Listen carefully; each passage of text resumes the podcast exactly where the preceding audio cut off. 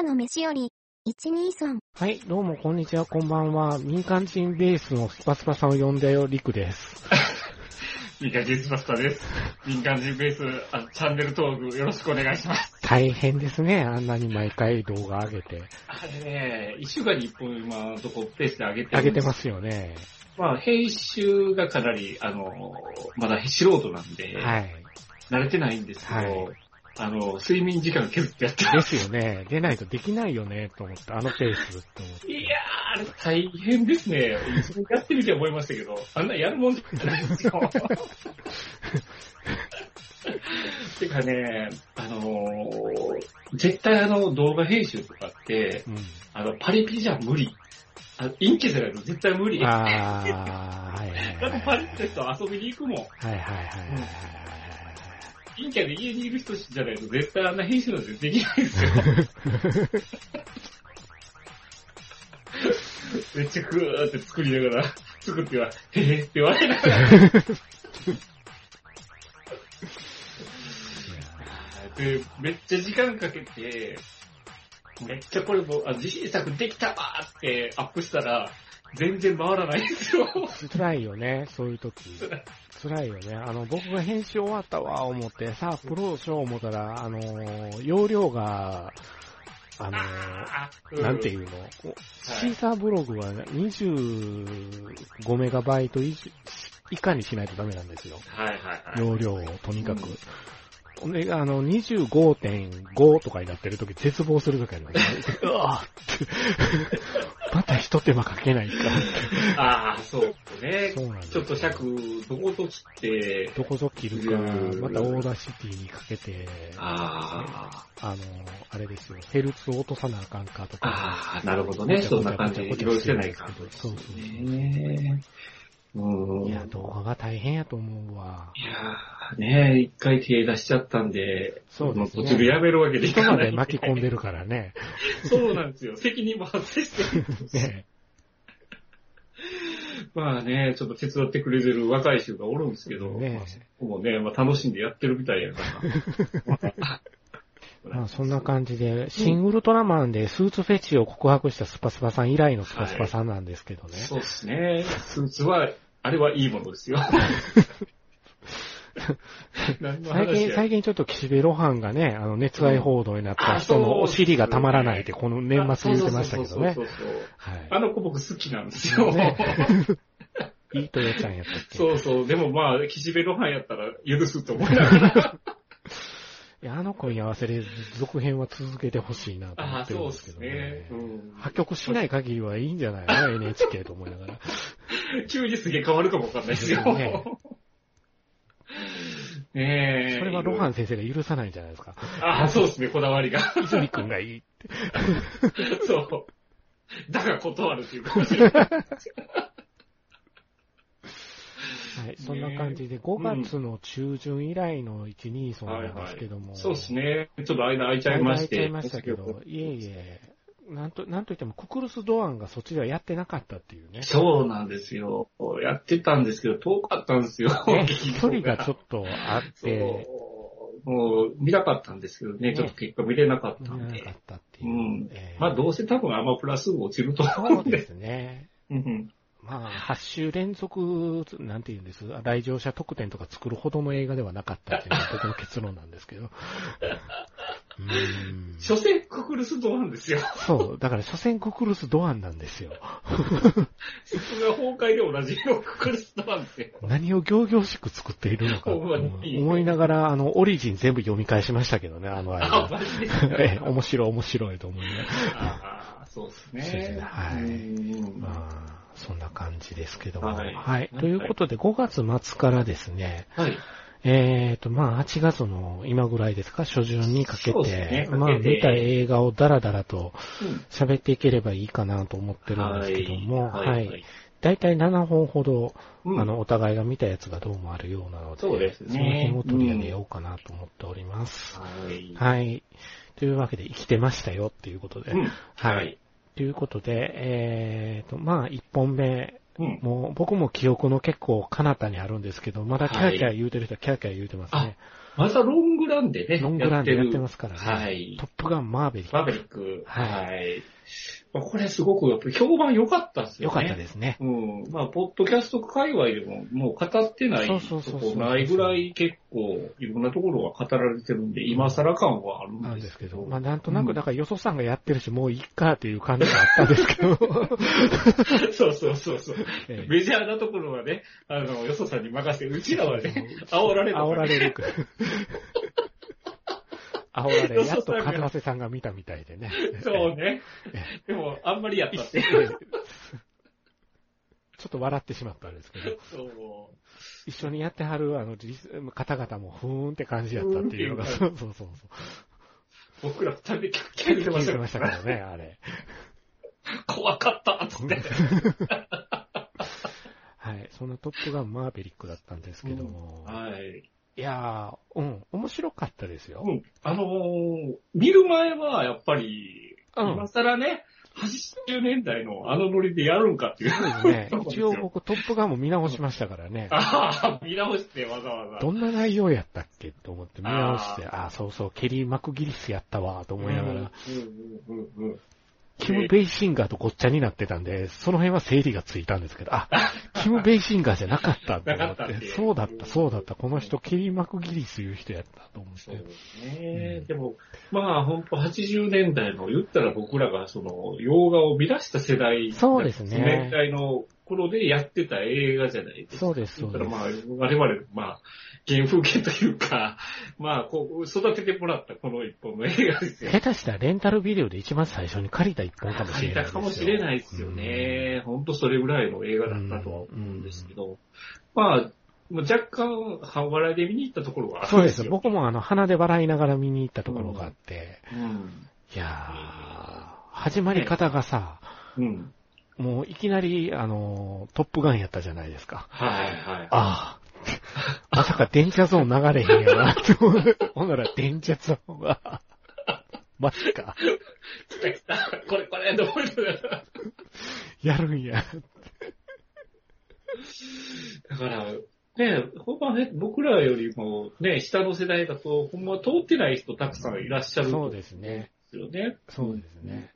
で、やっぱそこに向けてのメッセージはちゃんとあったし、はい。でもそれ見てなくても見れる内容には十分なってたかなと。うん、うん、まあ、しつこいぐらい過去をフラッシュバックしてましたけどうん。ね。ね。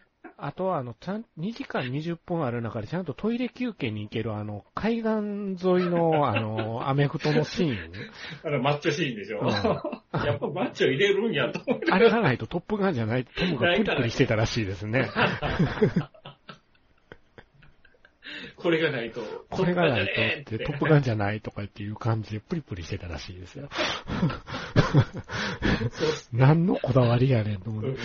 あそこ見なくてもいいシーンですもんね。どっちでもいいなとどっ。ちでもいいシーンですよね。そうね。だから、まあ、未だに忍者乗ってるなと思うよね。ああ。川崎でしたね。バイク川崎じゃないとダメって言ってるみたいですよ。そうやっぱりねで、しっかり今のバイクにすげえ変わってますね、途中から。ね。うんちゃんとその辺は、あの、川崎が側にちゃんと目配せもしてるんやなと思いながら。でもまあ、正直スパスパさん何点ぐらいでしたこれ。5点中。僕はね、えっ、と、3.9ぐらいかな。ああ、3.9ぐらい。うん、なるほど4まではいかないけど、うんうんうんでもまあまあ上がるとこは上がったし、なるほど全然9大点は9大点かな。僕5億点ですね。いや、そう言われる方が多いっすよ、めちゃめちゃ。ジェニファー・コネリーで5億点ですね。ああ、ええそうですね、奇跡のババアです。今年のワードの一つですね。奇跡のババア。スパスパワードの一つ。そう、めちゃめちゃ綺麗でしたいね。や、綺麗でした綺麗ねで。したね。ああ、油断してたんですよ。全然、なんていうの、キャストもあんまり調べんと言ってたんで、あれ、あれで出てましたよね。あ あの、前回何でしたっけ？ジェニファー・コネリーって言ったのって、あの、SF の、何でしたっ名前けえっ、と、あれですよ。?SF? ロバート・ロドリロドリゲスの監督した、アリータ？アリータか。アリータ。あれで出てきてたじゃないですか。ああ、全然覚えてないわ。全然覚えてない。そう。あれ、だから、僕のアリータの記憶はジェニファー・コネリーしかなかった。ああ、なるほど。そうか。僕、ラビリンスで止まってましたからね。だいぶ前ですね。あと思いましたからね。うんこれ、この人知ってる？と思って。あジェニファー・コネリーに違いないとう思って。ん、うん。めっちゃ綺麗。何？どういうこと？と思。どういうこと？すごいいい老け方してると思。そうですね。だから奇跡のババア評論家の僕らとしてはですよ。ですね。ちょっ、と、おほってなるとこでしたよでもね。トップガンには出てなかったこの人と思。そうそう、出てなかったっすもんね。出てなかった。でもそれも、なんか、いろいろあった風な感じだったじゃないですか。そうそうそう。いわゆるマーベリックがいろいろいてこましてたっていう話をしてましたよね。そうですよね。それはあの、屋根から逃げるわっていう話ですよ。そうそうそうそうそうそう。あの年になって。まさかベッドシーンがあるとは思わなかったのでびっくりしたんですけど、僕、えーって。えー、いやーまあ、トップガン自体僕ピンと来てなかったんで、うん。あんまりね。うん。で、だから改めて見ても、ふーんって感じやったんですけど、はいはい。マーベリックは何やら興奮しましたね。まあ、あのー途中から、あの、経路が変わるじゃないですか。変わりましたね。あの、物語、性質上、共感じゃないといけないのになんか、そうですね。わてがわてがんだった。わてがわてがになりましたね。やっぱわての映画になんねえな、この人って思って。そっから完全にミッションインポッシブルでした。やっぱなりましたよね。まさかトム走りが見れるとは思ってなかったんで、油断してたんです。おーああ、つって。あれ死ぬんかなと思った瞬間のトム走りやったんで。ねえ。だから、ねえ、普通の映画やったらあそこで絶対死にますもん。えーで、みんなで戦場で敬礼して終わりじゃないそうそうそうねそうそう。え。そうそこをですよ。F14 が出てきた時にそう怪しいな、と。あの、どんな基地やねんって笑いましたけど、どこの基地やねん、ここは。いくらね、その、某国っていうぼかされてぼましたけどかされてるけどおも。金がないね、あれかもしれんけど。いろんな、いろんな国のまあ複合体なんやろうけど、と思いながらも。あの雑な作戦といいね。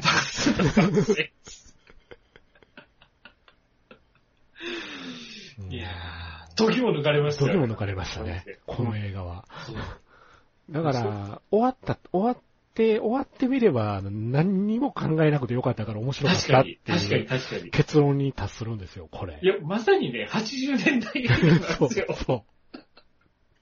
今の時代にこれが見れるのかっていうそう。興奮はありましたよ。成立するのかなってことは、ちゃんと成成立しまたんで、したねうんそこはすごいなと思って。コロナでだいぶ伸びたじゃないですか。飲みましたね。うん。予告編ばっかり見させられてたじゃなそいうですか。そうそうそうそう。言ってみたら。だからでもういいよって思ってるぐらいやったんで。多分、その、出すタイミングを測ってるんだろうなと思ってて、ということは多分、ある程度いいタイミングじゃないと、客入らんぐらいのあんま面白くないんだと勝手に思ってた。思ってましたね。うん思ってました、思ってました。多分やっつけだろうなと思ってました、正直。つけたろうな思ってたら。めっちゃ面白かったんで。面白かったよね。エド・ハリスの無駄遣いとかいろいろ思いながらそ、うそう。エド・ハリスこれだけ？いる、いるこれみたいな。ショック受けましたもん。え？ーそう。もうちょっとこう、ええ扱いしてあげてもいいんちゃうかと思いましたけどね。うんバルキルマーの方が上やからね、世の中は。ああ、はまあバルキルマはなんかもう一個乗っかったじゃないですか。うんねガチの方でうんいろいろあったっていうのが乗っかってたから、まあちょっとそれはそれで、あグッとくるものはありましたよ、ありまし。た。ううんんうん。だからまあね、まあ何せよ、ジェリー・ブラッカイマーの爆兵のこだわりですよね。あの、これを感じたんで、改めて、あ、ジェリー・ブラッカイマーの映画やで、そこ、ねそこ、ね。そこ、そこよ。めっちゃ頭悪い映画なんですよ。トータルってして見てるとト。ータルするとね。そうですよ。めっちゃ頭悪い映画なんですよ。だから、でもなんかもう、満足度は半端ない高いっていう、エンタメ感すげえなっていう映画でした。そうねそそんな感じかなっていう感じです、僕は。まあまあはいね、一つの正解の形を出してくれましたよね、このご時世でも。そうですね。うん。そうですね。う。うんんあこれに追随してね、あの、バカ映画作ったらまた失敗するんでしょうけどね。そうですね。次、あれじゃないですか。トムはミッションインポッシブルが終わったら、デイズ・オブ・サンダー2じゃないですか。そこ行きますの？キットマンを振り切らないといけないから、思い出として。僕好きですよ、デイズ・オブ・サンダー。なるほど。うん。ありましたね。ええうん見ましたけど、全然思い入れがないですああ、トップガンより僕好きですけどあね、デイズ・オブ・サンダーの方が。うん。なるほどねまあまあ、トムさんはね、しっかりトムさんはしてたはい、映画だったなしてた映画だったなと思います。はい。ということで、ぜひまだご覧になってない方はぜひ見てほしいのと、はい。あの、できたら IMAX で見た方が、見れる環境にある方は、あせっかく IMAX で撮ってるんだしっていうので、見た方がいいかなと普通のスクリーンでしか見てない僕が言います。うんはい。IMAX ちょっと見に行けなかったんですよ。うん。なんかまあ、IMAX じゃなくても楽しめますよ。結局僕もみ、あのね、IMAX で見れない環境内容がアホなんで、あの、いいと思います。あ、面白かったっていう映画で。まあ、ね、家で見るよりかは、いや、劇劇場で見たた方が絶絶対いいかかなと思いますね。うんと思いますね。はい。ということで、えーっと、トップガンマーヴェリック。な。はい。はい。で、次、あの、二人ともこれ劇場では見逃してるんですけども、うんはいあの、アマプラに来てたんで見て僕がスパスパさんすごかったよっていうので、うんスパスパさんにも見ていただいたんですはい見ましたえー探す。うんああ、これね、これ、あのーいかがでしたか？僕ら二人って、はい。あの、佐藤二郎アレルギーがあるじゃないですか。最近ちょっとあのね、あの、鎌倉殿とかも出られてるんで。出られてますね。うん。まあ、鎌倉殿はね、そういうキャラクターだからと思って見てるから。ヒストリア派の僕としては探偵嫌いなんでね。ええ、そうですよね。ヒストリアを、ヒストリア派なんでね、僕はね。はいはいはいはい。何をね、番組奪ってくれとんそんねな感じで 怒り狂ってたんですけど、当時。時、始まった頃は。はいだから、佐藤二郎アレルギーがある二人がうん、これを見たときにうん、どうなるんだろうって。でも、リクさん、ええ言うてるな。そうですね。まあ、実際見てみたわけですよ。うん。で、結果めっちゃ面白かったですね、これ、ね。面白かったですね、これ。ああ、うん。これは、ちょっと予想の斜め上にずっと言ってくれたんで、ずっと、あ、あーこういう展開する映画なんと思って。そうですね。だから、やうんっぱ。りその、ちょうどやっぱり真ん中で区切りがあって、うんうんその、折り返し地点でうん、また物語が違う方向にっていうところの絵うん作りになってるじゃないですか。うん。うんだからまあその辺の作りもね、うわ、これすごいなって見てましたけど。でね、リクさんが言ってましたが、これ韓国映画やって前おっしゃってたじゃなはいい、ですか。はい、はい。はいねで、実際に監督さんが、そう、あの、ポンジュノの母なる証明の時に助監やってたっていう助監やられてた方なんですそ。うですよ。うんあの、悪夢のような映画の。うん。うんそうね。だから根本的に悪夢しか作ってないんじゃないかなという感じがする作品が多いなと思って作ってるのも、そうですね。だから、見てみると。うん、その辺のやっぱりね、勉強されたから、やっぱりその辺が韓国映画の色がちゃんと出てるんかなっていうふうには思いましたうね。んうん。やっぱサスペンスになってるじゃないですか。そうですね。うん。サスペンスやし、サイコスリラーやし、にもなってるし、ううんん。ね、ミステリー要素もちゃんとある。あ、そうですね。ねうん、うん。そう、ミステリー要素っていうところ大きいですよね。すごく脚本がよく練られてるというやられて気がしましたる。僕はそうで。すね。うんだから、その、佐藤二郎のキャラクターもそんな鼻につくほど、うんね、いつもあの人のオーバーすぎる演技でうん結構雰囲気がぶち壊れるじゃないですか。っっていうのがやっぱりね、佐藤二郎を想定して作ったんですよ。うんうんうん、お父さん役を最初からもう佐藤二郎ではめてたんですよ、これ。はいはあの、うんその辺はすごく大きかったんじゃないかなとい。う思う。ん。あと、伊藤葵さんですよね。うん。えー空白の時で僕僕らはキャッキャしてましたけど、そうですね。彼女はやっぱりね、うまいわって思いました。うまかったですね。あの、彼氏が見して見して言うてまそうですね、したけどね。見して見して言うてましたけどね。彼氏と言うべきなんかどうなのかほんまにボンクラやわ、こいつ。こいこいつ。だから見たいだけやとそうあとあの、殺人鬼の彼ですよ。ああの子ね。うん。怖かったっす。ああ、ね、もともとの目がもうね、ちょっともう、犯罪者顔です、犯罪者顔でしたからね。あとはあの、島におったジジイです。ああ、じじいえね。ジジイ。あのじじい何も。これはぜひね、あの、見ていただきたいですね、皆さんに。このジジイと思いますけどね。だから、あの、あの島って香川県なんですよね。そうですね。ね、香川県なんですよ。ええ、ちょっと笑いましたよ、僕。だから、クスクスって。あれ、香なりましたよ川県ふふってなりました。そう。船で行ける距離やから、多分あれ、小豆島ぐらいなのよ、と思いながら。設定的にね。そうそう、なんとか島ってか名前ついてましたけど、うん多分あれ小豆島あたりやね、と思いながらそう、だからあのじじいですよ、みかん農家の。ねうん。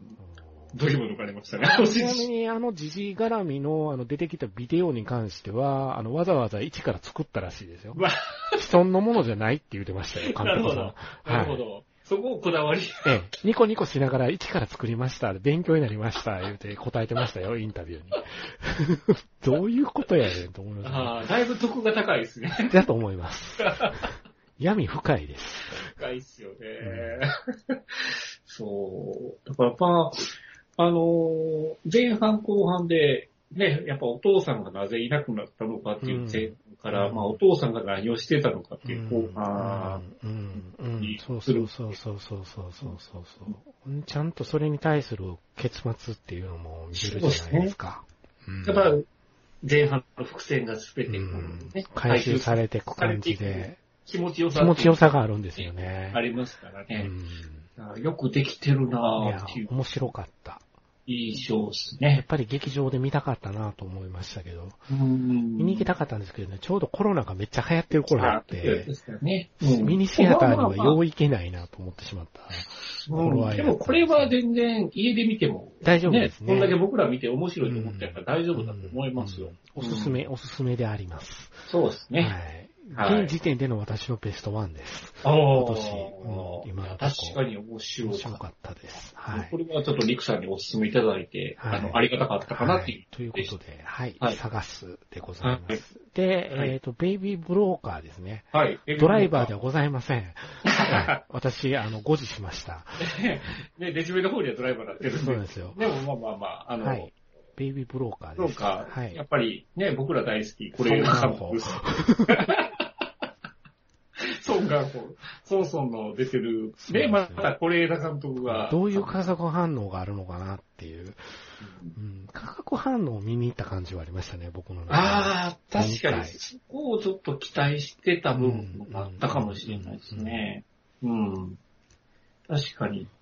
あのーまあ、あの、他の番組さんがありますけど、ミルク放送局はい。で、まあ、茶松さんがおっしゃってたのは、はまあ、ちょっと前回の、その、万引き家族とかでやっぱりそのドライブしてたのが、そのドライブ感がちょっと薄かったっていう話をされてた。それは確かに僕も思います。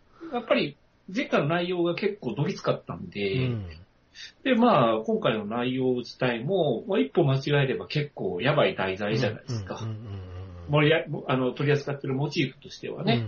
うん。だからまあ結構どぎついとこついてくるのかなと思ったら、そうでもなかった。うんそうですね。ものすごく優しい映画そうですね。映画でした。優しかったですね。うん。なんか、うん、うん、すごく周り、みんな優しいやんと思いながら。あのー、ユートピア性が高かったですね。ああ、なんかね異常に。。うん。ううんん。まあ、なんだか。そうですね。そこがちょっと逆に物足りなさは。そうですね。あったかなと思ったんですけど。やっぱりね、その、是枝監督ってや、どこも突き詰めるとどうしてもやっぱ疑似家族ものになっちゃうんだろうなっていうのはあって、今回もちゃんと疑似家族ものとして成立してたじゃないですかうん。やっぱ血縁より他者とのつながりを重んじるんだなっていうのでなーっていうをすっごい思いましたね。思いましたね、そこはね。うん今回もうん。まあ、そうですね。ちょっとやっぱファンタジー色はかなり出ちゃったんだけど、うやっぱね、これにも、そのリアリティを求めてもあれなんで、まあこういう優しい世界の映画を見るのも、まあうん一つありだなと思って見てましたけど、うんうん。まあ、そうですね。最終的にちょ、ちょっと食い足らなかった。そうですね。物足りなさはあったかなとは思いますけども。うん。そうですね。そんなところですかね、ベイビだからまあーブローカーは。で、カンドーモンとソンソンのそうですね。からね、殺人の水浴の二人のね、コンビ再来で、ちょっとそこも期待しちゃったんうですよね。ん、なるほど、なるほど。うん。その二人で、ね、あれがドイツ映画だったまあ、あれは、あれはちょっとおかしい映画やからね。あれはちょっとおかしい映画やから。そうっすよね。面白いよね、あの映画。あの映あの画映画面白い。うん。そこがちょっと、うんまあでもやっぱり海外、海外のスタッフで撮って、海外のキャストで撮って、はい。僕らがこんだけ是枝さんの映画やったっていう、っていうことが、まず、すごいことやなとは思うんですよ。そうです是ね。枝監督の味は出てるっていうことだから。味は確かに出てましたよ。うんうんこれの、だから一個前に撮ったカトリン・ドヌーブで撮った真実より僕好きですけどね。ああ、はいはいはいはい。ううんんあれはイーサン・ホークの映画ですけどね。どっちかというと。そうちょっと僕見れてないんですけど。うん。そうね。で、あの、まあ、ヒロインと言っていいのか、あの、お母さん役の、お母さん役。の、はい。どことなく松岡真優に似てるなと思っちゃうに似てますね。似てましたよね。似てました、似てました。好みなんやろうなとあ思いあ、スパスパさん好きそうと思いながら見てましたわ。多分ね、あの、監督と酒が飲めるかそうですね。ええよねって。そうですね。はい。そんな感じでございますかね。はいはい。で、全然テンションの違う映画が4番目なんですけども、はいうん4つ目がエルビス。エルビス。うんはい。エルビス。ちょっと、これは僕の方が先に見に行ったそんうですね。ほんで、スパスパさんがどうも面白かったっぽかったんで、見に行ったんですよ、僕。うん。あのー監督はバズ・ラーマンですね。ですけど、バズ・ラーマン大好きなんで、あああ、そうなんだ。うん。なるほど。のー自分の結婚式でね、あのはい。ムーラン・ルージュの一シーンをかけるぐらいで、好きやった。んであいや、まあ、その、久しくね、バズ・ラーマンの名前聞いてなかったんあ。いやで、ですよね。うんだいぶと、華麗なるギャッツビー以来撮ってなかったんですかね。そうですね。ううんん。だからまあ、どうなのかなっていうのはあったんですけど、見に行ったらちゃんとね、バズ・ラーマンしてたんうんで、うんうんあの、僕的にはすごく満足したんだけど、いかんせん長い。うんうんうん長かったですね。尺が長すぎる。2時間半はいや、40分ぐらいあったんじゃないやっですか。たのかなうん体感3時間ぐらいやったんですけどね。うん長かったよね。あのー、何が長いってやっぱクリスマスのところが長いと思ったんですよ。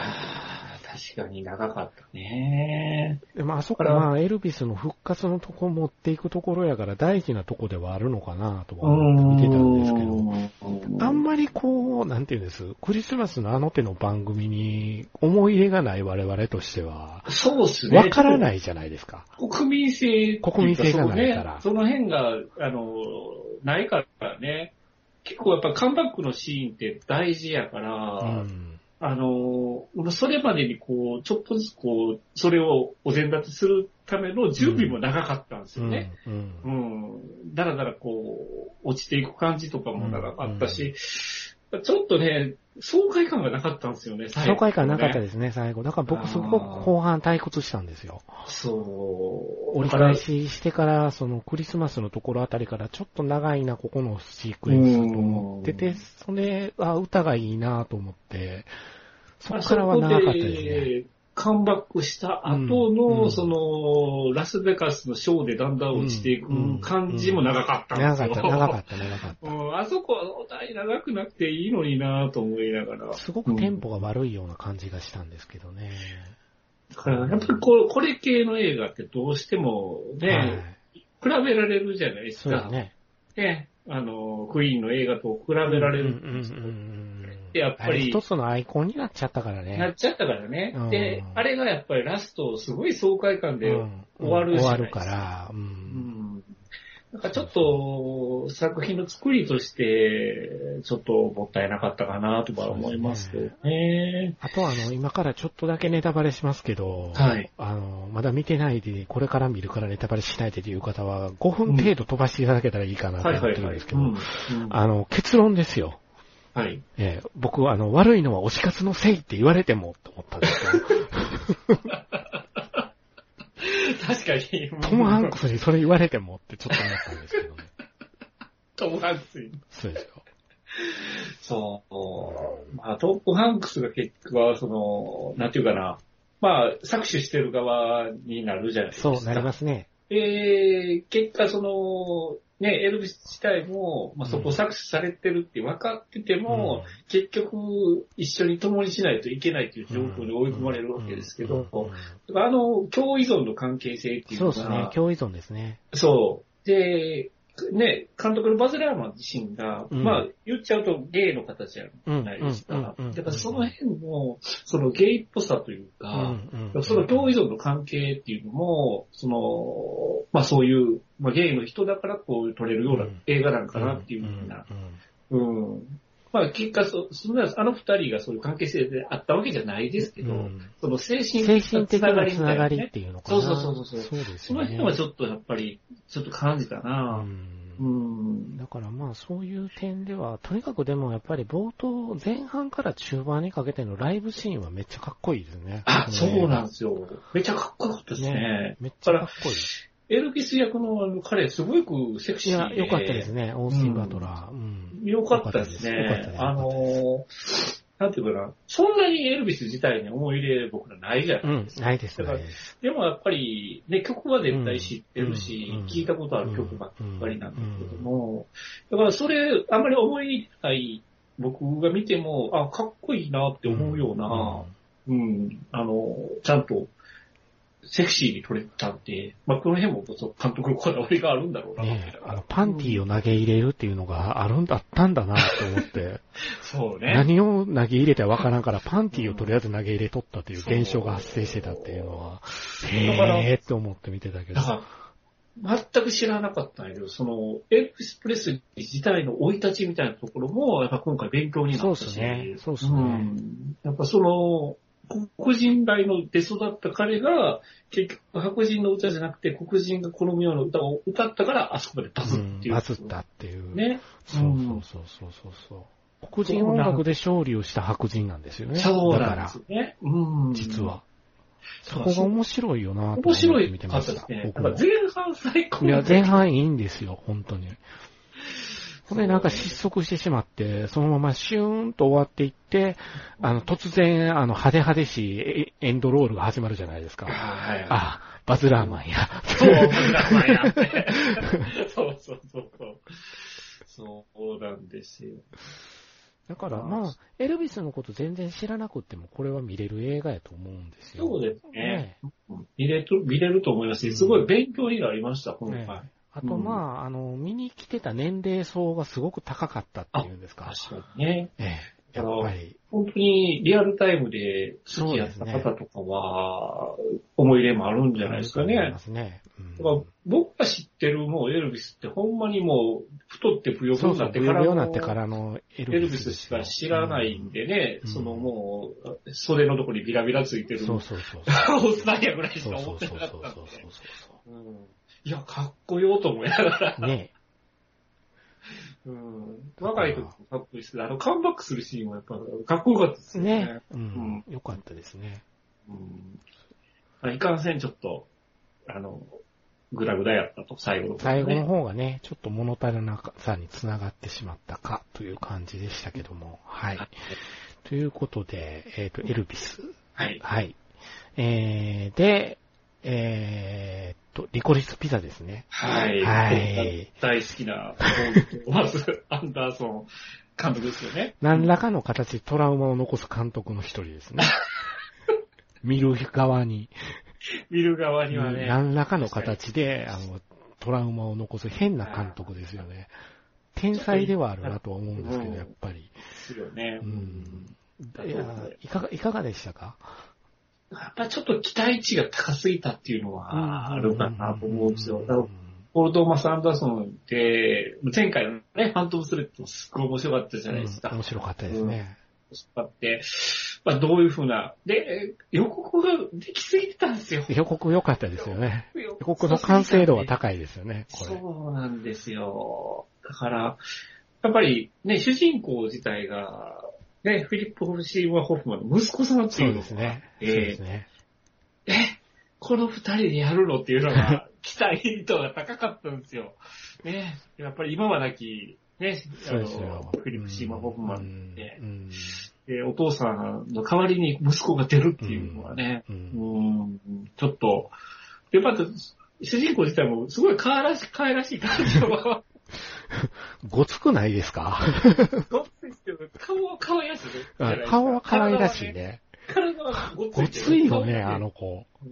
実際17なんでしょ？いうぐらいですよね。ねうんいやー。あーまあ、そうですね。で、まあ、期待して見に行ったんですけど、ちょっと思ってた映画じゃなかったうん、うん、うんうん。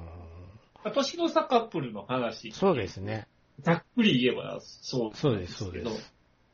結果、その自分の中で年の差カップルもの、あ、こんな展開するんちゃうちゃうかなっていう妄想が広がりすぎて、ちょっと、あなんかー、なるほどね。なるほどね。うん僕はね、年の差カップルやったことがあるからね、ピンとこなかったんですよ。いや、こんなんちゃうしって思いながら。こんなことないし、とか。えちょっと、うん、あの、ヒロインの女の子もちょっと、アラナハイム。僕好きで、うん好きで、好きや、この子の、この子は好きやなと思ったんですけどね。うん、あの子自体はいいんですけど、うんあの子のキャラクター自体うが、キャラクター自体があんまり。り好きになれないね。確かに。わかるわかる。あね、あの男の子も、ゲスインですよ、あいつ。あいつゲスインですよ。あんだけ好き好き言うとったのにとかそうそうそうそう。女はどんどんいてこましていくから。そうそうそう手こましていくし、で、女は女で上昇志向半端ないしそう、そうそうそうそう。その辺、ちょっとね、キャラクターに依存、あの、感情移入できなかった。感情移入できませんでしたね。僕もそうです。登場人物たちに全くピンとこずに。そうですね。でも、笑うとこちゃんと笑ったし。うん、だから、うん。あの二人よりも、ブラッドリー・クーパーな、みんなこの映画、ブラッドリー・クーパーの話をするんですよね。ひとまず。あの綺麗ゲーですよ。なんやねん、と思いながら。だから、あのね、あの、ブギーライスで言うところの、あの、ね。あの、あれですよ、俺のミックステープ聞いてけよおじさんですよそうね。ですね。そうですね。一緒だと思いながら。いやー、だからあのトラックのシーンも長かったじゃないですか。そうですすごくね。トラックのシーンが長くって、これどう落ち着けんのかなと思ってて、これなんとなくあの無事にこう、たどり着いて、ああ、た、いや、何事も起これへんのかと思った時に後ろからガソリンの缶持ったブラッドリー・クーパーが出てきて郵便局押し入ってたのが爆笑してしまったね。ファック、ファック言うてましたよ言うてましたよね。あそこおかしいんですよ。ひ僕一人しか笑ってへんかったんですよ。満席やのに。声出して笑うてもうて。恥ずかしい思いをしたんですけど。爆笑シーンですよね。爆笑しましたね爆笑シーンですよね。女の子はとりあえずナンパするっていうせうん精神じゃないですか。あそこは多分もう監督がもう絶対撮りたいシーンやったんじゃないですか。あんだけ長いってことは。ねで、やっぱりあのトラックのシーンで一つなんかこう精神的に山超えるじゃないですえ、か。超えますね。うん。だからあそこターニングポイントなんだろうなと思って見てたんですけど、まあ、そうっすね。あと、まあ、ショーンペンですよね。ショーンペンは、何しとんだよ何しとんねんと思いましこの後たね。ほんまに酔っ払ってんのちゃうか思いながら見てましたけど。で、あの流れ何と思ってそうこれいるとか思いながら見てたんですよ。横のカップルのお姉さんの方寝てましたからね、あそこ。ああ、たぶん、わかるな。寝るもわかるな。あの、多分思ってたんじゃなかったんですよ、お隣の、ねふあの、お二人は。うん終わってからも、何が面白かったんって彼女に言われて困ってましたもん、彼氏。スタッフロールの時にもそれ言うてましたからね、彼女の方が。これは難しいよな。でも、そうなんですよ。だからこれラブストーリーでありつつ、ラブストーリーじゃないんですよね。うんないと思う。違いますよね、絶対ね。ほんでね、あとなんかね、微妙にね、50代と60代に響いてるんですよ、この映画。ああ、そうなんだ。なんああ、うん、そうかもしれんな。結果、その、やっぱり、相手恋愛対象じゃなくなるんですよ、ね。そう。ほんで、やっぱりオチとしても、多分二人はうまくいかないよねって思うんですよ、僕はこの映画強く。うんうんうん。自分もそうやったから言うんじゃないけど、うんなんか、うんうまくいかなくなるんだよ、これはって。一時の勢いでこうなったけど、これって。うんその積み重ねを見てたようでそうじゃなかったと思うんで、その都度二人とも特会引き換えしてたしって、そうですよね。そういうこともあったしっていうのもなんかね、なんかほんま途中で倦怠期者になってましたなってました、なってました。なってました、なってました。うんうん。某花束映画を思い出しましたもん、若干。やめてーってなる。そう、若干。あれはあれあそこまでキューってなりませんでしたけどね。あそこまではキューとならなか言ったですけどうてられなかったけどね。うんでもまあ、ちょっとその辺が思ってたズレがありましたよね。そうですねだから予告のあのライフオンマーズがドラマチックすぎて、うん。めっちゃラブストーリー盛り上がるところがリアで思ってたら全然なかったし、あの曲もそんなに使われなかったじゃないですか。ええええとこで。ライフオンマーズの使い方と思って、ここで使うのって思って。ねえ、ここで使うの？って僕も思ってブラッドリー・クーパーのあの、やし、行く前じゃったそうしね。そうそうそうそうそうそう。確かに。あとまあ、あの、ピンボール台にファックする勢いやったやつが最後ファックしとったのはやっぱ PTA やなと思いながら見てましたけどね、僕。いや、あの人、頭おかしいですよ、おかやっぱり。しい。おかしい。あの監督おかしい。そうでも、チンコチンコ言わすでしょ。そう、言わす言わす。バッチャイなって。そこで爆笑してた若者が二人いましたけどね。あ 笑わなあかんとこっていうのは一応思ったんやなと思って。サザンさんも絶対バッチャイなって笑ってるはずですよ。サザンさんそここだわりますからね。ほんまね、だからちゃんと PTA 要素はあるじゃないですか。ありますねね。味はしたんですけどね。だからほんで俳優陣も上手いじゃないですか、みんな。うまいですね。だけどやっぱ音楽も素晴らしいじゃないですか。うんうん。やっぱりやっぱ登場人物にピンとこないんだろうなっていう。そうね。ううんそう思いました、僕はこの映画は。そうですね。だから、まあちょっと、あの、なんていうかな。決してその、主人公二人の力量不足とかじゃなくて、うんないないちょっとないないあ味付けの仕方、味付けの仕方です。今回おかしかったっていう。うん。だから人によるんじゃないかなと思います、この映画に関しては。うん。うんだ。から、まあ、主役のあの二人は、今後楽しみですよね。えなんかねよかったですね。うん。よかったでなんかす。、うん。うん。若干、そうですね。のこう、でほんま、ほんま違う思いが一個乗っかってたんで、まあ今後も頑張ってほしいなとは思いま面白い。すよね。このだから面白い映画ではあるんですよ、絶対。あ 確かに。ううんん。あの、バイクから落ちやった時爆笑しましたもん、僕。綺麗に落ちたから、落ちるんかなと思いながら見て、落ちた。コントやんだ。コントでしたね。これ完全にションペンももう後ろ見えてないです見えてない。何も考えてない。い。見事やなと思いましたけど、はい。そんな感じでございました。で、えーっと、まあ、リコレスピザの次が、えっと、6番目なんですけど、ほほしオンギシーセンウーマーはさっき言うといた方がいいですよね。言っちゃダメなや。今聞いた人はみんな同じことしないとダメですよ。しないとダメなやつやはい。えー、呪詛。ネットフリックスで、えー考察中が非常に激しい考察をしている、う一時すげえ話題になってた、7月の話題作やったんじゃないですかね、配信系では。うん。配信系だからでこんだけ話題になってるの久々に僕見ました久しぶ。りですね、確かに。すごく話題になってましたね。うんうんまあ、リクさんがすごく良かったということで勧められて。よかったとは言ってないですよ。見てくださいって言ったら。ああ、見たんですけど、何ちゅうもの沈めるんだと思っていや、拡散せんといかんっていう義務感に駆られて、あの可愛いおお嬢ちゃんを救わないかん。いや、まあ自分が可愛いから進めたんですけどね。あの、寝不足の状態できるもんじゃないですよ。そうですね。そうですね。寝不足で見たんやろうなと思って。え、今から見んの？って正直思いましたからね。あのツイッター見たとき。どういた時に。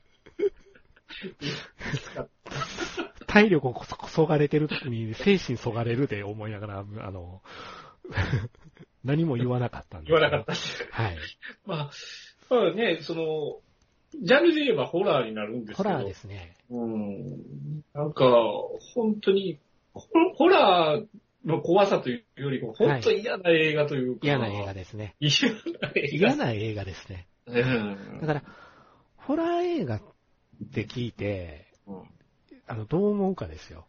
どうイメージするかですよ。はいはい。いろんな怖いっていうのも種類があるっていう話ですよ、これは。そう、そうですそね。の中でも、その、いろんなものが出てきてびっくりしてキャーっていうのとか、はい。得体の知れないものを見てキャーっていうのとか、うん。スプラッター見てキャーっていう中では、これって嫌なものを見てげんなりする映画なんですよ。ああ、偉いもん見た。なんかほんま、なんか細毛落とされるような感じがしましたね、精神的に。偉いもん見させられたじゃないんですよ。うん。偉いもん見たっていうう。ん。うん。いまあえーねえホラーの手法的にはね、そんなにそんなに新しいものは新しいものではないんですけど、まあ、あの、最初の導入から見てる、まあ、感じでは、うんその自分がこう、ビデオを撮って、こううんいろいろ起こっていく事象を記録してるっていうモキュメンタリー手法を撮ってるじゃないですか。僕からしたら清水隆と一緒やな、ははんって思ってましたよ、あの頃はまだ。あの頃はまだね。ええ。そうそうそう。だからまあまあ、あ、それ系なんだろうなと思って、うんまあそういうホラーなんだなと思って見たんですけど、うん最終的にちゃんとね、しっかり伏線とかも、はいしっかり最終的には回収されるし、見事でした。よくできてるんですよ、これが。よくできてまししたね。た。うん。やっぱ映画としてはすごくよくできてると思いますよ。うん。いやーもう、存在感は全くないけど。存在感全くないよね。全くないけど。最悪やっていう気持ちしか残らない そう、ですから残らね。ないっていう。てかね、やっぱりね、ババアは怖いなと思って、ホラー的に。ホラー的にね。そう、あの、なんか、村に行った時にババアおったじゃないですか。スペル要素ですよね。そうそうそうそうそう。侍的に言えばスペル要素ですよね。そうそうそうそう。ババア、俺だけちょっと不気味さやっぱ出ますからね。ガッと上がりますよね。まあ、すごいホラーの韻は踏んでるなと思いながら、うんいろいろと。すごくあの、J ホラーもそう好きな監督らしくって。ああ、そうなんですえね。えだからリングとジオンにすごくリスペクトして作りましたよ。あーえへみたいなこと言ってるみたいですけどね。なんか、わかる気はするうな。ん案の定、横からバスかトラック来て引かれてベタでしたよね。ね。あれでも、思いましたけど、清水隆がやるとあんなにベタなのに、うんこの映画では怖っと思ったんですよ。だから見せ方よなって一つのって。ね。うん。確かに。なんか、やっぱり、その、その、お起こった事象に対する理由付けが怖いじゃないですか。あすごく。ねうん。ああ、もうみんな巻き込む腹なのねっていうう。ん。だからこれは、あの、巻き込まれ系ホラーです。巻き込まれる系ホラーやし、見てるこっちも巻き込ま巻き込まれる。れる。はい。巻き込まれます。皆さんちゃんと呪文は唱えないとダメですよ。だからまさに呪いのホラーですよ。ええあの、飛んでサイドみたいな、こう、韻を作ってね。そうですね。そうですね。埼玉マークかなと思いながら僕見てましたけどね。わかんないですよ。リスペクトしてるかもしれないですよ。そこ。そうですよ。うん。だからなんかね、こう、嫌なものって、こう、見たくないのに見ようとするっていう心理ってあるじゃないですか。好奇心から。ますねそうですねそれをすごく逆手に取った映画だなっていう印象。一番かわいそうなのは、あの、里親の、あの、そうですね。お父さんですお父さんね。お父さん一番かわいそう。一番かわいそうですね、あの人。え、めっちゃいい人ですからね。めっちゃええ人やのに、いろいろ助けられて最終的にね、あんなこと。あんなことになっちゃうっていう。ううんん。そう。まあ、あまりこれはネタバレすると面白くないので、うん。ね、あの、ぜひ見て、あの、考察サイトなりをちょっと読んでいただくと、ううわーって余計に思うんで、うん。見てない方は、ちょっとね、一回、あの、見ていただいた方がいいかなといろいろ思います。聞かずに見た方が面白い。面白いかなと思います。はい。はい。ちなみに、あの、三部作らしいんで、え？マジで。マジっすか？もともとは短編映画の企画やったんですって。ほ短編映画の企画やったんやけど、映画会社が短編映画で三部作っていうのは流行らないからって言われて蹴られたんですって。ほんで、これ一本にしたらどうなるやろうって思って、まず持っていったら、うん。あの、ヒットしたから、じゃあ3本作っていいですかっていう話になったみたいですね。まあその辺はやっぱネットフリックス力というか、当たればあれだよな。どうぞどうぞって金出してくれるんなるじゃないね。ですか。うんええだから、あれ、あの展開からどう広げるのかっていうのは、ちょっと、ですすっげえ気になってるんです、ね僕、これ。うん。いやー、まあ見たくないですね。ええ見たくないですよね。見てまうんでしょうけどね。ね来たでーって盛り上がってると思うんですけど、ああ、なるほ来た頃には。はい。そんな感じでございまして。ということで、6番目が10歳。はい。はい。うん。で、えー7番目、ジュラシックワールド、新たなる支配者。い、やはいーね、オープニング、こう、今回1番目がトップガンマーベリックで、最後ジュラシックワールドということで、はいいつの話をしとんねんって言われそうですけども、そうっすね。これも長かったっすね。パークから29年ですか。ああ、29年か。ええさすがにね。29年あると色々あったよって思いますね。そうですよね。僕ら人生半分以上ですもんね。すごいよね。これに育てられたようですけど。感じですもんね。ありますよね。そうね。でもまあまあ、なんだかんだで見てきましたね、そうですね。ううんん、あの、付き合、付き合ってきたなという思いで見てました。全部ね。ううんん、なんとなく。うん。まあまあ、夏休み映画だからね。そうですねそこそこお客さんも入ってるみたいだし。うん。ちびっこが多かったですよ。多かったですねちびっこ多かったですわ。うんはいはい。結構、トラウマシーンになるようなところ、まあまああったよ、と思いながら。そうですね。スピルバーグやからね。スピルバーグやからうね。んまあ、監督自体は、あの、トレボロンでしたっけ？そうですね。うん。うん。ああ、どうでした？見た、見た感じ。ネタバレしていいですか？あ、どうもう、これはね、ね、もう。好きな方はもうご覧になってると思いますそうです。あの、ここから若干、あの、飛ばしていただいたらいいかなと思うんですけども、はい。うんあの、まあ、ネタバレもしながら喋っていけたらなと思ってるんだけど、うんはいまずね、始まってオープニング、バーン、ジュラシックワールド、新たなる支配者、うん翻訳戸田夏子でげんなりしてるんですよ、せやった、忘れてた。トップガンの時も同じやったんですよ。あ、しまった、忘れてたって。僕字幕で見てなかったから、それは分かんなかったわ。そうですよ。戸田ナッうんチやったんですよ。あ、そうなんですね。あと、あの、虫。うん、虫、あ、それは知らんかったからね。そうですね。そういや、なんか予告編でなんか空飛んでたん俺、恐竜やと勘違いしてたと思って。あれ、イナゴやったんや、と思って。ちょっと待って、こんなん出てくるなんて聞いてないよ、と思って。そうですね。僕もあの、うじゃうじゃいる系ダメなんで、え冒頭の一番最初になんか出てくるシーンで、うわーってなりましたね。なりましたよねえこのあの、ほとんどイナゴの映画じゃねえかっていう 思いが強いんですけど。そう、恐竜より稲子の方が脅威やっていうね。そうですよ。そうね。うんうんまあでも、あの、この映画に関しては僕はあの、なんだかんだでパーク3以外は、全部劇場鑑賞してるんですよね。ほうほうほうほう。う。うんんで、やっぱりね、あの、初めてレイトショーとかを経験した映画やったんで、はいはい。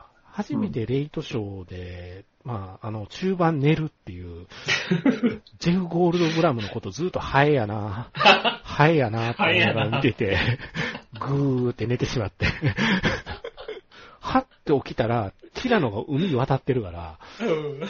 捕まったんや、と思って。友達にお前寝てたやろってこそっと言われて寝てましたね って言いながら。ほんで、後半面白かったから、面白かったって言うたらごっつ怒られたんがすごく覚えてるんですけど。そう。渡ってからの方が面白いですから面ね、白い2ね。ですようんああ、なるほど、こういう展開すんねんやとか。あとねうん、パーク1はね、はい。あのーデートしたんですよ。ああ、はいはい。好きな女の子と。はい。ええで、彼女がつまらなさそうに映画館出たのが忘れられない。マジっすか？うんマジっすか？合わなかったんですね。しまった。そこ辛いなぁ。ピンとこなかったみたいなええピンとこ。ホラー映画でしたからね。ああ、確かにね。うん。爬虫類は大丈夫やったみたいなんですけど、ホはいラーがどうもいまいちダメやったあダメやった思ってたのと違うかったみたいなこと言われて、ああ、なんちゅうものに連れてきたん。やっていう感覚やスピルバーグっていうイメージが強かったみたいで、彼女。ああ、なるほど。イジティとかね。そうそうそうそうそうインディ・ジョーンズとかそっちや思ってたみたいで。ええ。違う違う。違う。上手の方やから。上手の方やったって。ええ失敗したな。その二つは強烈に思い入れありますね。だから。あうんあ、なるほど。う。うんんまあ、そうですね。あのーこれもね、長かったんですよ。ものすごく。あの、長いと思います。長いっすよ2ね。時間40分あったんで、うんで、あの、やってることはほとんど今までのジュラシックパークと同じって同いうじ繰り返しやったじゃないですか。ほんで僕、炎の王国は好きなんですよ。はい。前のやつね、ワールドの2作目。はいほんで、あれなんでかなと思ったら、あの、ラピュタ展開するじゃないですか。はいはい。天空の城ラピュタ的な展開。うんうんほんで、考えてみたら、ジュラシックパーク2もラピュタ的展開なんですよね。あれ、島から外に出るじゃないですか。ああ、なるほど。ど。うん T-Rex がはい。出ていくじゃないですか。はいで、炎の王国もその館物ホラーになっていくじゃないですか。そうですねそこがすっげえ面白いなと思って見てて。ちょっとテイストがね、テイストが違うじゃないですかちゃうかったですもんね。すごくその監督は、あの J.A. バイオナっていう監督なんですけども、はいはいはい。この監督の絵が後追いするぐらいハマったんですよ。炎の王国はうん結構。うん僕。うん。で、ほんで、あの絶望的な終わり方ですよね。炎の王国の。うわ、うんもうこれ、ほんまに、このヒエラルキーの世界になって、うん。もう人食われまくるパート3が待ってるんやわ、っていう勢いで僕見に行ったんですよ、今回。うんうんうんほんで、ふと、ふと見る前に、監督誰やったっけって検索したときに、うん？んって思って、うんソフトになってるかもなって思って、覚悟してみたんですよ。ほんならなるほ、ど。ええ。うん。あのーいつものジュラシックパークになってたんで、ああうん。ー、あーって。あー。まあ、あのー今までの、やっぱ旧のね、旧、旧メンバーと、ね。新メンバーが初めてここで合流するじゃないですか。合流しましたね。うん。だからそこの話をくっつけるためのお膳立てみたいなところそうですねが、。そうですね。若干長すぎ、そうですねちょっと盛り込みすぎた感はありますよね。あのーあらあれでしたよね。やっぱり、じゃん、じゃん、じゃじゃじゃん、じゃん、じゃじゃが聞こえてきますよね。だから、もうミッションインポッシブルやったもんね。なんでやねんと思もう。うなんか、ね、申し訳程度に後ろから恐竜が襲ってくる感じしてましたけど、ああのね、やや恐竜がおまけなんですよ、この映画。ね。恐竜が主役じゃないとダメなのに、恐竜がおまけになってるところが、がどうも、こう、なんて言うんです、恐竜好きとしては、ええって思ったところが、ああ、それはあるかもしれないですねう。ん、恐竜メインの映画じゃなくなったっていうのがなくなってました。あったっすよね。そうです確かに。うん俺できるよっていうアピールやったじゃないですか。そうそうそうそう。こういうのもできるよって。そうそうそうそうそうだから、そうね、あのシークエンスもちょっと毛色が違ったのと、うんだから、ブルーの話も。うん。まあ、最終着地やから、うんまあ最終つけないかんのだろうけど、実際のところなくても成立する成立しましたね。うん。だからそこがもう完全に打足になっちゃった。打底になりましたね。うん。なんかもう、ありきたりやなと思い思らいましたね。やっぱ思いましたよね。ありきたりなんですよ。最終なんか全部片付いて、あ、そうや、あの、ブルーの息子助けに行かなって。なんか忘れてない？忘れてないってすごい心配してたんですよ。あの、デイジーちゃんすら忘れてないベータのことすごい心配になってて。これだから、すごく、なんて言うんです？お膳、お膳立て通りに物事が運ぶ映画なんで、そうなんですよ。あとはあの、あれですよ、あの、ティム・クック問題ですよ。あ そうですね。最近ちょっと良くないよね。良くないですね。うんみんなティム・クックみたいなやつが悪者じゃないですか。そうですね。そうね。あの、イーロン・マスクみたいな出てきて寝取られてたら面白かったんですけどね、僕的には。そうねうんあーだから、もう、ステレオタイプっすよね、ものすごくね。そうう。んなんかちょっとな、その辺とかがなっていうのが残念ではあったかなっていう感じ。ですね。あとはあの、いろんなホラー映画オマージュ。はいはいはい。シャイニングオマージュもあれば、エイリアンオマージュもあったじゃないですか。あったしね。うんうんうん。あ、の、冷めるんですよ。ああ、逆にねあ。これ、あれのオマージュやって思うともう、あの、一回そっちのオマージュやと思ってしまったら、そっちの映画を思い出すから、ああ、もうなんかこう物語のスイッチが、途切れるんですよね。ブツンと。確かに。それは、ああ、良くないなと思って。ううんん。まあ、吉悪しですよね。しばるしですね。うーん。なんか、そう、似合ってできるぐらいのあれやったらいいですけど、そうそうそう。あちょっとと、それも、鼻につくちゃうともうダメになりますもんね。あとすごく、うんあの、珍騒動を人間がしてる時の、あの、恐竜が待っててくれる感じ。ああ、そうですよね。そう、足元うろちょろしてましたけど、そよちゃんと避けてくれう。る。避けてくれるって、ス ッ紳士やな。そう。で、ね、でかい恐竜が出てきたら絶対ティラノ出てきがちですからね。出てきますよね。ズーン、ズーン。後ろから。ズーン、ズーン。ああ、またやーと思って。そうね。あの T-Rex はずっと同じ T-Rex らしいですね。ああ、通してそうなんですそね。う、らしいですね彼らしいですね。ああ、うんなるほどな。だから体のなんか、あれに傷があったりするらしいんですけど、暗くて見えないよ、そこまでっていうのもうん、ちょっとありので。そうね。言われて気づくっていうところですよね。誰がわかるね。そう誰がわかるねんって思いながら見てたんですけど。うんそうね。うーん。この29年付き合ってきた思い入れっていうのかな。うん。それがあったから、なんとなく自分の中では感無量な感覚もあって、うん。そうね。だから、やっぱり、この結末っていうのは、あれですよね。まあ、よ自分もやっぱり長いことよう見たなっていうことはうん思いましたよね。で、やっぱり、いろんなことがあったなって、そうそうのそやっぱ衝撃度合いってう。いううんか、うん。やっぱり CG がここまでできるっていう、うんしあの、CG をここまで映画でね、うまく使えた一つのターニングポイントではあったと思うんですよ、うんワンってね。うん。だから、その辺の思い出もやっぱりありましたしね。ねうーん。だから、うん3、3か。は、あジェラシックパークの3とかは僕の大好き、あの、ウィリアム・ H・ メイシーが、ああ、あの、えーお父っつぁんの役で出てくる。出てくるね3の3で好きなんですけどね。うんうんうんうんうんすごいうざいおっさんの役ですけどね。だから、あの、携帯の着、着ベロが鳴るシーンがあったじゃないですか、はいはいはいはいはい。あの、ウィリアム・エイジが持ってる携帯が鳴ってて、いうのはだから、あの、着信音っていうのはすごい間抜けな音なんやけど、あれで恐竜にバレるっていう、うん恐怖感っていうのは、あれうまくすごく、あの、名シーンだったとは思いますよね。だからそういう、こう、引っかかりになるシーンっていうのはあんまりなかったかなっていう感あ、じですね。今回のね、うん確かに。まあでも、マルタ島のチェイスシーンは熱かったんですけど、個人的に。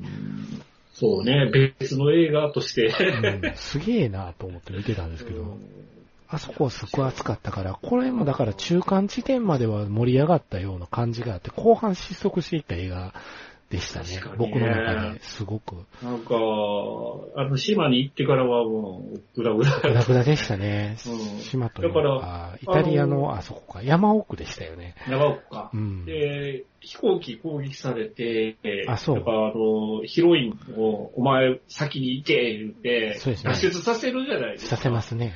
あれ、させる方が良かったですよね。そうですね。二人とも全然無事でしたからね。無事やったじゃないですか。これ伊藤沙莉と全然無事でしたもんね。そうそうそう玉木宏。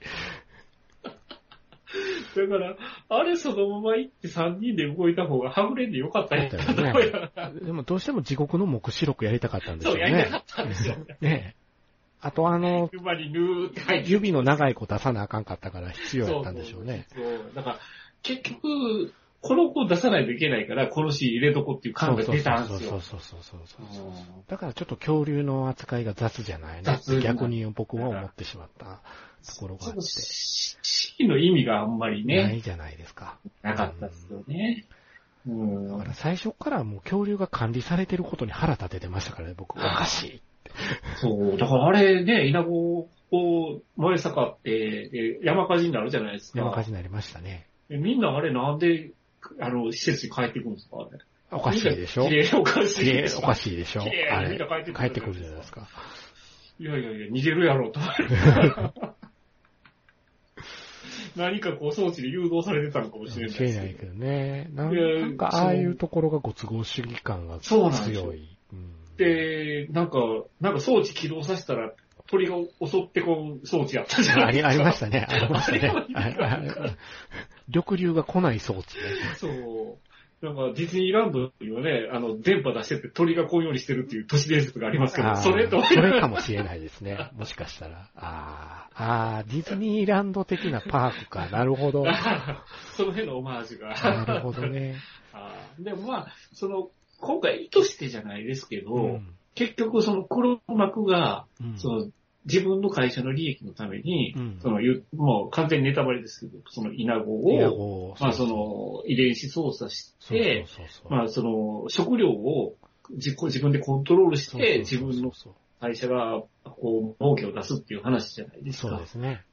くしくも今、世界情勢が、まあ、それ、そこを、あの、狙ってじゃないですけど、そのプーチンがね、ちょっその。戦争してるせいで、やっぱ、小麦が不足しててうね、麦の値段も上がってるわけですか。うんやっぱ自体はやっぱり自国の利益を思ってやってるわけうんは、今回の映画とくしくもちょっとうん重重なるところでしたね。ね、うん。そこはちょっと違う思いで見てましたけどね。うん僕はあれでしたね。あの、ローラ・ダーンが出てくると誰かが言った僕の彼女はローラ・ダーンを思い出すようになって、やばいなぁと思ってたんですけど。ローラ・ダーンまっすぐ見られへんわ、誰かのせいでってめっちゃ思ってたんですけどね。いやーねえ。スノーのワイヤーよりだいぶしかしわなんですよね。下手したらうちの番組名があれやったんか思うと怖いなと思いながら。ちょっと僕もゾッとしました。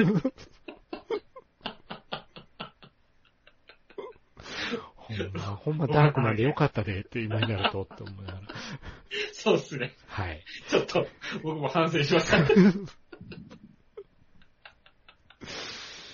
まあ、でも、でもまあ、なんか、一部では続きができそうな終わり方じゃないっていう声もあるんですけど。ああ、そうですね。まあ、儲けがね、出るかやる可能性はああとるから。、僕めっちゃ気になったのは、あの、あれ最後、あの、裁判？裁判の証言に立つところで、あの、はいサム・ニールがこう、スーツをこう、ローラダーンにこう、かっこいいわよってされてる、うん後ろで、うん。ちっちゃい恐竜に餌あげてる女の子がハラハラしながら見てたんですよ。怖い、怖い。怖い怖いっめって。ちゃついばまれてるけど、あの子大丈夫なんやろかって。ね、襲襲われる襲われるでたし、多分って思いながら。そうですよねなんか、ああいうところがね、ぬるくなってると思って、あ映画確かに。うん。全体的に。もなんっと残酷性があったと思うんですよ、このシリーズ。そうですね。そこが良かったのにって。最終的にちょっとよく終わっちゃって。終わっちゃった。あうんファミリー映画で終わっちゃったなっていうのが、ちょっと残念ではあるかなっていう。そやっぱ恐竜は美しいよねっていう。あなんかものすごいね、感情が入り乱れて見てましたね。2時間40本。確かに。あの、決して、あの、つまらなくはないですよ。そうそうそうそうあのそうすごく、やっぱり見えるべきところはあったと思うし。やっぱりね、うんあのーこう、集合してくるところって、ワールドのメンバーとパークのメンバーがうん今回集合してくるところって、やっぱはり、熱い人は熱いと思うんですけど、うんうんうん先に僕、ゴーストバスターズ見たからなって。あれは、あれはやばい。よねあれはもうちょっと今年ベスト級だった。でしょだから、それがあったから、ちょっと弱いよな、やっぱりって思っちゃったかな、その感情の揺さぶりはなかったですね。なかったですねそこまではね。う。よかったですね。だから、もう、あの、Q のメンバー3人は、ほんまに最後の方でちょっと出すだけでよかったんですよ。うん、うん、うんそうう。んメインどころで、ええイナゴと格闘するローラ・ダーンとサム・ニールとかは別に見たくなかったなってぼんやり思いながら。ただただ、年寄りの冷や水ですか。ららね、何頑張っとんねん、この二人でも。とまあ、それはあったかな。うん、まあまあまあまあ、まあまあまあまあ、まあまあまあ、ね。賛否両論やろうなっていう感じで。やっぱその恐竜コンテンツって普遍じゃないですか。普遍ですね子供って好きやから好。きですね。うん。だから、まあ、ジェラシックワールドとかジェラシックパークっていう形じゃないですけど、その、まあ、恐竜ものは今後も作られていくんじゃないですかね。うん、なるほどなるほど。そうかそうか。まあ、何らかの形を変えては多分するんじゃないかなと。レックスとか。古いっすよ。誰がわかるんですか？あ足立の映画だああ角川春樹監督ですけどね。何年前ですか？なんとね、ジュラシックパーク1と同じ年なんそうですよね。だから、うん、あれがあったから、レックスもできたんでしょうけどね。比べるのは間違いですよ。はい。そんな感じでございますかね。はい。あーということで、まあ、うまいこと、うん。話が、えっ、と、7まで、7作、はい7作を振り返れましたけど、はい。はい。一番何が面白かったですか？ああ、探すですかね。やっぱり、この中でね、探す熱いよね。うーん、よくできてたってですいうよね。のは、やっぱり、そうかな。まあ、気持ち的に上がったのはトップガンがやっぱうり、ん上がりますよね。上がるのはもう、ほんま何も考えずに100かって見れる映画そうそうそう、でしたね。うん。トム様映画やけど、やっぱり、やっぱトムってこういう映画作ってくれるから好きって思いながら見てました。ミクさんなんだかんだで好きですね。好きですね。トム・クルーズ。結構欠かさずあの人の映画は全部見てるっていう。うん。だからこの映画にもすごい熱い思いがあったっていうのは後になって知りましたね。ねトム・クルーズがね。うん。あの、ブチ切れてる映像ってこれでしたね。あれはミッションインポッシブルの方かな。ミッション・インポッシブルですね。あの方ですかうんミねッ。ション・インポッシブル。周りが引くほどブチ切れたという。ブチ切れてたっていうね。まあまあ、その、プロ意識はやっぱり相当高いですね。ありますねね。多分でも怒ってる時マグノリアみたいやったんですよ。パッキンじゃえたよ。ええ絶対そうですって。あ、みんな周りは絶対そう思ってますって。あ、マグノリアの時みたいな。そうそう、チンコをあが、うんああがめようって言ってたそうそうそう。あれと一緒やわって。特にサイモン・ペックなんか思ってんちゃいます？なんかそんな気するわ。横の方でちっちゃくなってたじゃないですか。ね存在感消して存在感消してない。あの人そういうとこうまそうやもんね。よかったりうまそうね。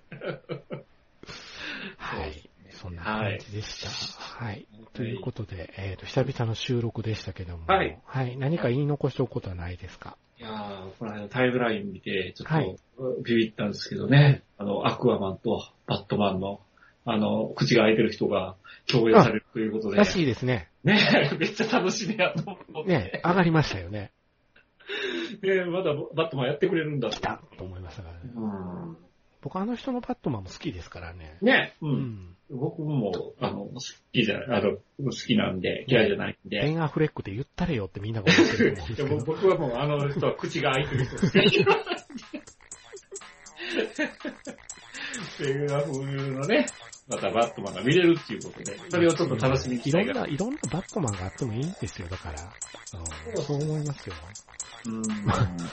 な、なんか、な、なんかで、なんかであの、あのバットマン何だったんだろうねっていうのを言われてんのが、あの、あの人、えっ、と、ダークナイトのあー、クリスチャン・ベール。クリスチャン・ベイル、あの、ああの、あの辺がノーランの限界かって言われてたのが、あの、ボコボコ、ボコボコって喋らせてたじゃないですか。ー 声低そうですくさして。ね。あー、してましたね。してましたね。確かにあれのあれやったよね。ねあのバットマンはどうかと思うんですけど、別にクリスチャン・ベールじゃなくてもよかっよかったんじゃねえみたいな。そうなんですよ。なんかね、冷静に考えるとね、ダークナイト持ち上げられすぎかな問題っていうのもちょっとあるかなっていう。た。そうふっと気づくんですけど。はい。ということで、えーはいそんな感じでございましたけども。はいはい。うんあのー、ほんとしばらく見たい映画がないんですよ、あんまり。ああ、そうね。うん。ちょっとね、対心、策がないんですよね。そうですで、ジョーダン・ね。ピールの映画ぐらいかな、みたいな感じ。ああ、あれはちょっとドープね。うんそれは見たいですね。地元でちゃんとやるんで、あのうちの地元の映画館を経営してるボンクラさんが、はいきっちり選んだんやろうと思って。ああ、あれもなんか嫌な映画そう映画、ですけどね。そうですね。もうね、ジョーダン・ピールの映画全部嫌な映画です、嫌な映画ですからね根本的に。うんうんそうその辺はね、うちの番組でやるかなって感じそうですね。よまあジュラシック・ワールドより僕、スズメの戸締まりの予告編に感動してたっていうのだけは言い残しておこうかなと思ってああ、そうね。はいまあ、し新海監督と僕らはね、あの、いろいろやりましたもんね。はい。ビビットに来るんで、もう、ぐさぐさぐさ。あー。そういう風なまた、はいやってくれるからはい楽しみですね。。楽しみにしております。はい。はいということで、スパスパさんの動画も皆さん見てあげてね、ってぜひとも、いうことで。あの、民間 GPS チャンネル登録お願いします。はいはい。ということで、はいはい。ということで、久々の123でした。はい。はい。ありがとうございました。来てくださいはーい。はーい。